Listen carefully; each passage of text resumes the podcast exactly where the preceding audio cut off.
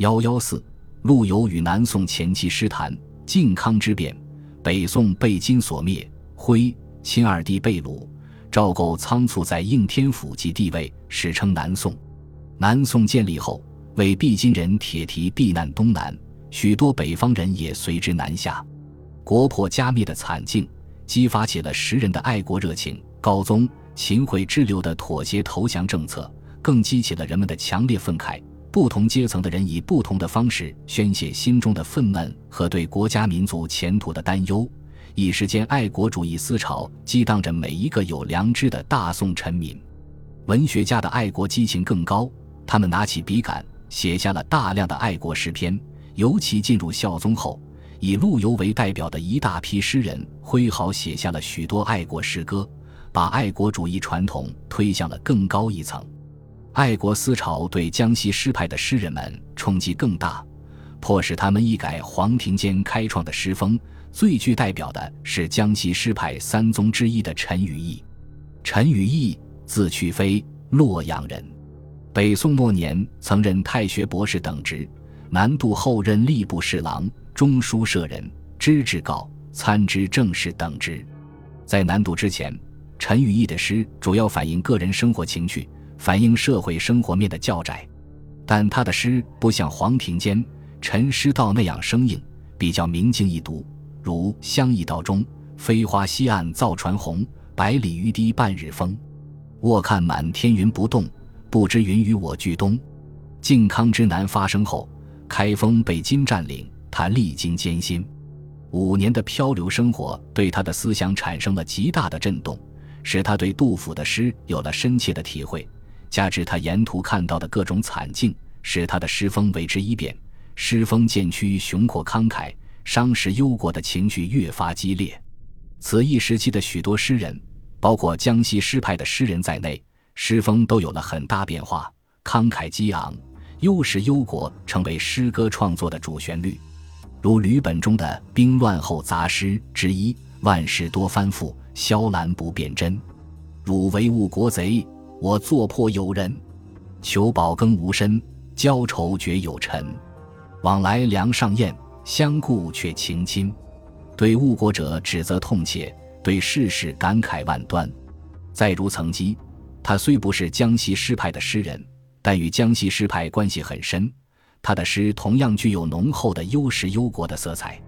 在《寓居无星》中说道：“相对真诚气楚囚，虽无畏策到神州。”但知绕树如飞雀，不解营巢似捉鸠。江北江南犹断绝，秋风秋雨感烟流。低回又作荆州梦，落日孤云始欲愁。宋金议和后，双方相对无战事，进入了和平时期。尤其是孝宗即位后，这种大好形势继续得以发展，史称孝宗中兴。在这一段时间内，诗坛出现了许多著名的人物。最典型的是号称中兴四大诗人的陆游、杨万里、范成大、尤袤，他们创作的鲜明特色是充满了饱满的爱国热情，因此宋代诗歌创作进入了第二个黄金时代。中兴四大诗人陆游成就最高，尤袤诗传不多，杨、范二人诗学成就不及陆游。陆游是南宋最杰出的诗人。他虽出自江西诗派，却又不局限于江西诗派。他的诗歌以高度的爱国思想和独具一格的放翁体，在文学史上享有崇高的声誉。陆游，字务观，晚号放翁，越州山阴人。他出生在一个有学术和文学空气的仕宦之家。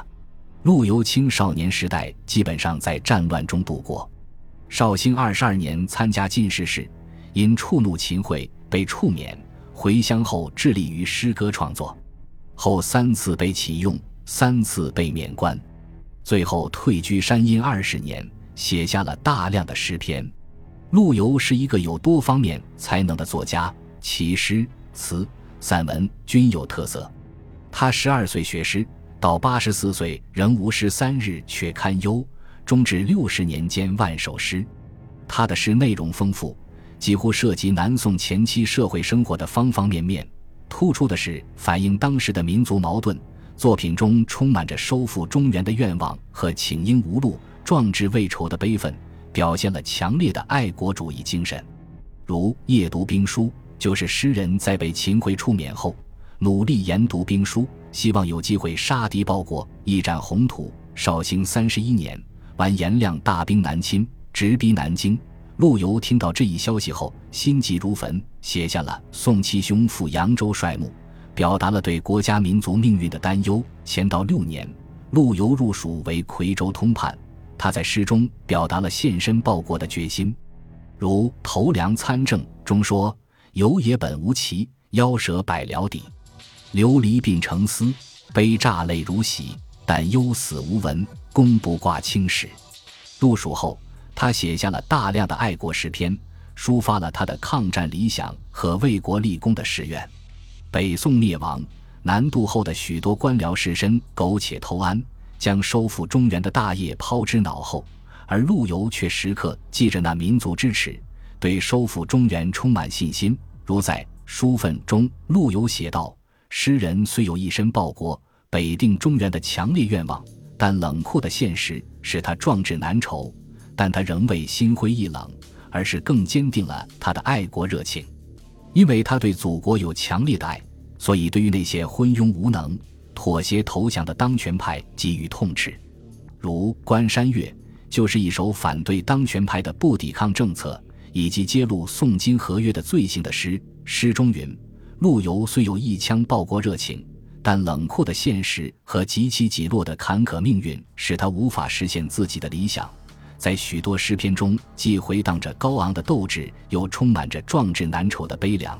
现实使他的宏愿无法实现，他只好通过如痴如醉的梦幻来寄托自己的报国之志。”陆游的爱国热情几乎渗透在他的全部生活之中，日常生活中的所有事物都可以引起诗人的联想：或游览圣地，或凭吊古人，或读古书，或阅地图，或赏雨雪，或醉酒做梦，无不使他感慨万千，浮想联翩。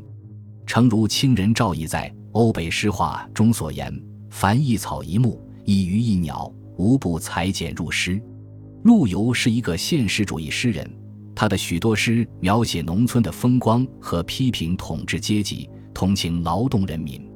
如《游山西村》就反映了当地的民风、民俗、风光、农家叹，反映出农民生活的疾苦。宋诗发展到陆游，取得了突破性的进展，尤其是陆游把现实主义和浪漫主义的双重结合，使诗歌的思想性和艺术性均取得了巨大成就。因此，具有“小李白”之称。陆游在诗歌上的卓越成就，尤其是继承和发扬了现实主义和浪漫主义的优良传统，一扫江西诗派的弊端。其所树立的光辉旗帜，不论在当时和后来，都具有深远的影响。他的爱国诗篇和描写农村自然风光的诗作，在当时起到了鼓舞人们热爱家乡、抗击外敌入侵的斗志。与陆游同时代的还有两位杰出的诗人值得一表，这就是杨万里和范成大。他们的诗歌成就与陆游一道，开创了宋诗创作的第二个黄金时代。杨万里幼时习江西诗派，后认识到江西诗派的弊端，反对文学上的翻新出奇，说“点铁成金未是灵，不听陈言只听天”。又言学诗须透脱，信手自孤高，君看最终语。不着自成文，他在《京西集自序》中说：“禹之诗，始学江西诸君子，既又学后山五字律，既又学半山老人七字绝句，晚乃学绝句于唐人。”这标志着他诗风的转变，主张活法，即既不破坏作诗的规矩，又能够变化万千，同时要诗法造化，恢复耳目观感的天真状态。因此，杨万里的诗平易自然。新鲜活泼，接近口语，被称为成斋体。但他的诗无法与陆游相比，抒发爱国热情、同情下层人民的东西很少，多是些描写自然景观、生活情趣的。如《春情怀故园海棠》，表达了大自然的情趣；再如属于田园诗的《插秧歌》，描写农家劳动的情景，但没有什么社会意义，不如陆游诗悲慨激昂，富有活力。但从杨万里始，南宋诗分成两大派，即江西派和晚唐派，可见其影响不小。范成大在南宋诗人中仕途比较顺畅，乾道四年奉命出使金国，不辱使命，全节而归。而后做过靖江、成都等地方长官，曾一度为参知政事。晚年退居苏州石湖。范成大的诗开始也受到江西诗派的影响，后渐渐摆脱之。他是一位爱国诗人，因此反映现实生活的内容较多。他的田园诗写得很出色，不单写田园风光，而是使田园有了泥土和血汗的气息。他的诗风轻巧婉丽，湿润精雅。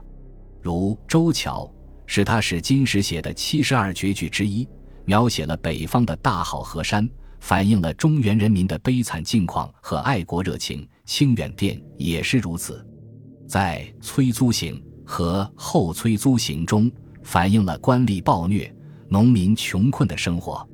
如《后催租行》，范成大的田园诗写得很精彩，反映了农村生活的方方面面。如